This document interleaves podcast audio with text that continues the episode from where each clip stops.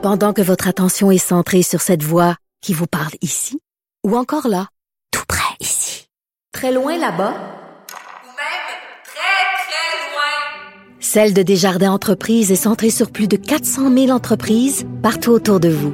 Depuis plus de 120 ans, nos équipes dédiées accompagnent les entrepreneurs d'ici à chaque étape pour qu'ils puissent rester centrés sur ce qui compte, la croissance de leur entreprise.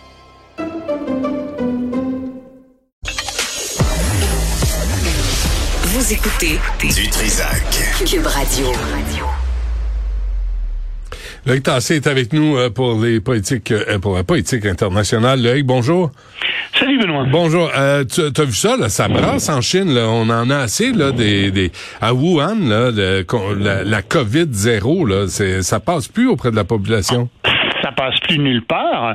Euh, on ne sait pas exactement où il y a les manifestations parce que il n'y a pas des journalistes dans toutes les villes et on n'a pas des images de ce qui se passe partout. Mais on sent que ça se, on pense que, on sait que ça se passe dans plusieurs villes en Chine et on pense que ça se passe un peu partout à travers la Chine d'après ce qu'on comprend. Les gens descendent dans la rue et en ont marre d'être euh, d'être en, en- d'être en confinement parce que euh, il y a eu un incendie à Xinjiang, au Xinjiang, dans la province du Xinjiang. Euh, il y a un immeuble qui a pris feu et les gens n'ont pas pu sortir parce que les portes étaient barrées de l'extérieur. Hein? Parce qu'il y avait deux, trois personnes dans l'immeuble qui souffraient de la Covid. Il y a eu dix morts. Ça a scandalisé non seulement les gens au Xinjiang, mais en Chine, partout à travers la Chine aussi. Et les gens étaient vraiment très mécontents. Et ça, c'est vraiment l'étincelle qui a mis le feu aux poudres. Et les gens sont descendus partout dans les rues, ont commencé à scander toutes sortes de slogans contre le confinement, à détruire des barrières euh, de confinement. Et, et on les comprend. Ils doivent se faire tester tous les deux, trois jours. Ils sont dans des files d'attente interminables parce que ça prend du temps à faire tester. Imagine-toi ça. Si après le travail, allez, tu vas faire la file d'attente pendant deux heures pour aller te faire tester. Puis s'il y a quelqu'un dans ton immeuble qui a le malheur d'être euh, possiblement euh, atteint, parce que tu le sais pas, parce que en réalité cette personne-là, si elle s'est retrouvée, si son échantillon s'est retrouvé dans une éprouvette où il y avait, parce que tu sais que c'est 10 personnes par éprouvette, où il y avait quelqu'un qui avait la Covid, bah, il- confiné chez lui, donc tout l'immeuble confiné, tu peux pas sortir de chez toi. Il bloque. Alors, ça commence à faire et ça dure. Ça fait trois ans que ça dure et c'est une politique ça qui était qui a été décidée par Xi Jinping, voulue par Xi Jinping. C'est son entêtement à le faire. Et Xi Jinping qui ne veut pas, qui ne voulait euh, qui ne voulait pas de vaccins qui venaient de l'étranger. Euh, les, les vaccins qui fonctionnent très bien, on le sait, Moderna et puis Pfizer. Non, les vaccins chinois seulement, qui eux fonctionnent très mal. Mais ils n'auront pas le les gens- choix, Loïc. Ils n'auront pas le choix de prendre euh, les, les vaccins efficaces.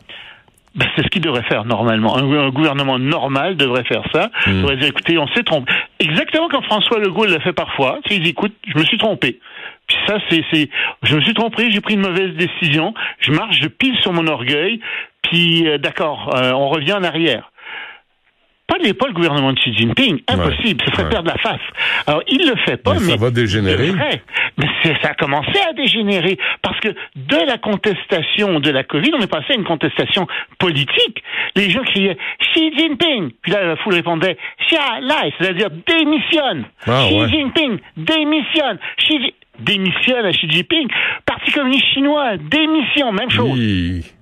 Eh boy. tu dis, oh, oh, oh, oh, on vient de changer de registre, là. Ouais. Puis c'est pas quelques dizaines de personnes, c'est des centaines de personnes dans plusieurs villes à travers toute la Chine. Et moi qui étais là à Tiananmen en 1989, je compare. Puis je me dis, et c'est ce que je fais d'ailleurs dans la chronique euh, ce matin dans le Ouais, journal ouais, de. Montréal, je fais la comparaison. Tu sais, je dis, bon, il y a des choses qui sont similaires et qui sont qui sont pas qui, qui sont pas similaires, mais en ce moment là, on a un début de Tiananmen 1989 qui est en train de se produire. C'est les plus grandes manifs qu'il y a jamais eu politique qu'il y a eu en Chine depuis 1989. Est-ce que le gouvernement chinois va être capable de tuer ça dans l'œuf? Et il a des moyens de contrôle qu'il n'avait pas en 1989. D'abord, il y a une police armée qui n'avait pas, euh, une, police anti-émeute armée jusqu'aux dents, si tu préfères, euh, nombreuse, et ils peuvent envoyer ça contre la foule. Ils ont aussi les, cellulaires, les caméras partout. Il paraît que euh, ce matin, là, parce que les manifestations ont eu lieu ce week-end pendant trois jours, euh, ce matin, il y a des gens qui se sont fait arrêter. Des gens qui parlaient, des gens qui étaient là, ils se sont fait arrêter chez eux. Hmm. Ça pose un problème. L'autre problème, c'est que en 1989, c'était les étudiants qui étaient euh, le fer de lance du mouvement. Mais les étudiants, ils n'ont pas le droit de sortir de leur campus universitaire. C'est des grands campus, souvent des parcs avec des bâtiments de toutes sortes. Ils sont pas malheureux là-dedans, mais ils n'ont pas le droit de sortir. On les empêche de sortir. Alors comme on les empêche de sortir, ils peuvent pas se réunir dans la ville puis aller faire euh, un grand esclandre. Tu comprends comme en 1989, Mmh. aller à la place Tiananmen et se réunir, ils peuvent pas faire ça.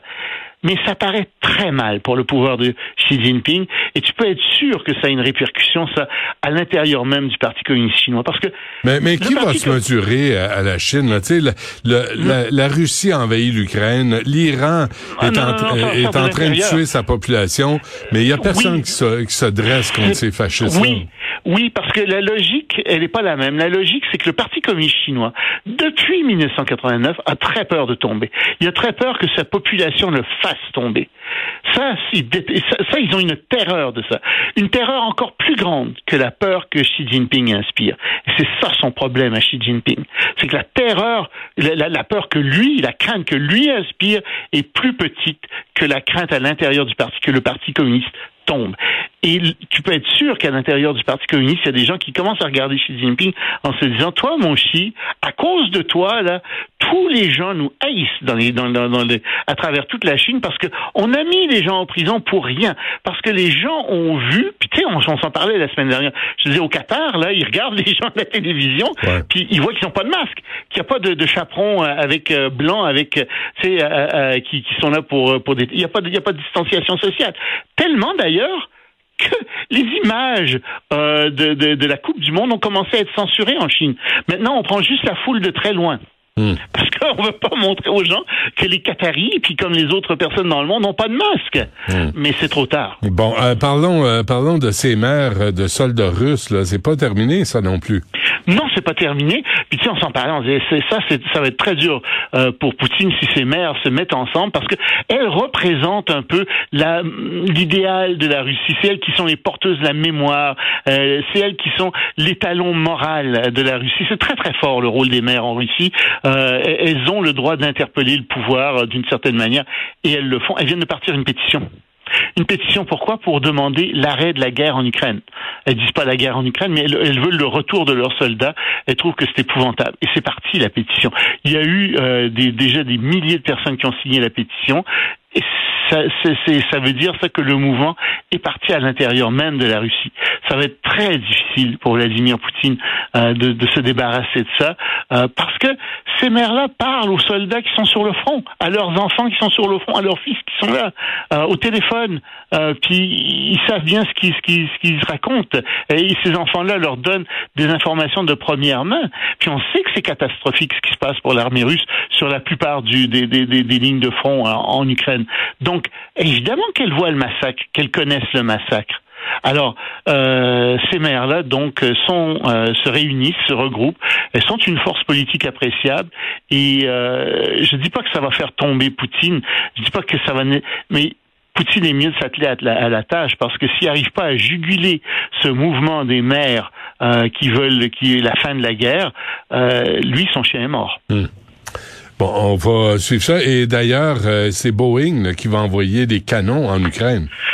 Ça, c'est une bonne nouvelle pour les Ukrainiens. Euh, il semble que le gouvernement américain ait décidé d'envoyer, euh, soit sur le point de décider d'envoyer des canons, des nouveaux canons.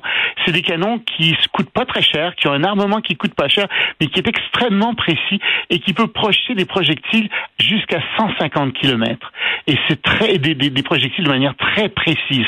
Ça, ça pourrait faire la différence dans la guerre aussi. Les Ukrainiens attendent ça. Ça va pas arriver avant le printemps, mais euh, c'est une très très bonne nouvelle pour les Ukrainiens. Hmm. Bon, ben on se laisse là-dessus, hein. Puis euh, moi j'ai Oui. lu euh, rapidement, j'ai lu la fille de Khamenei qui a été arrêtée en Iran.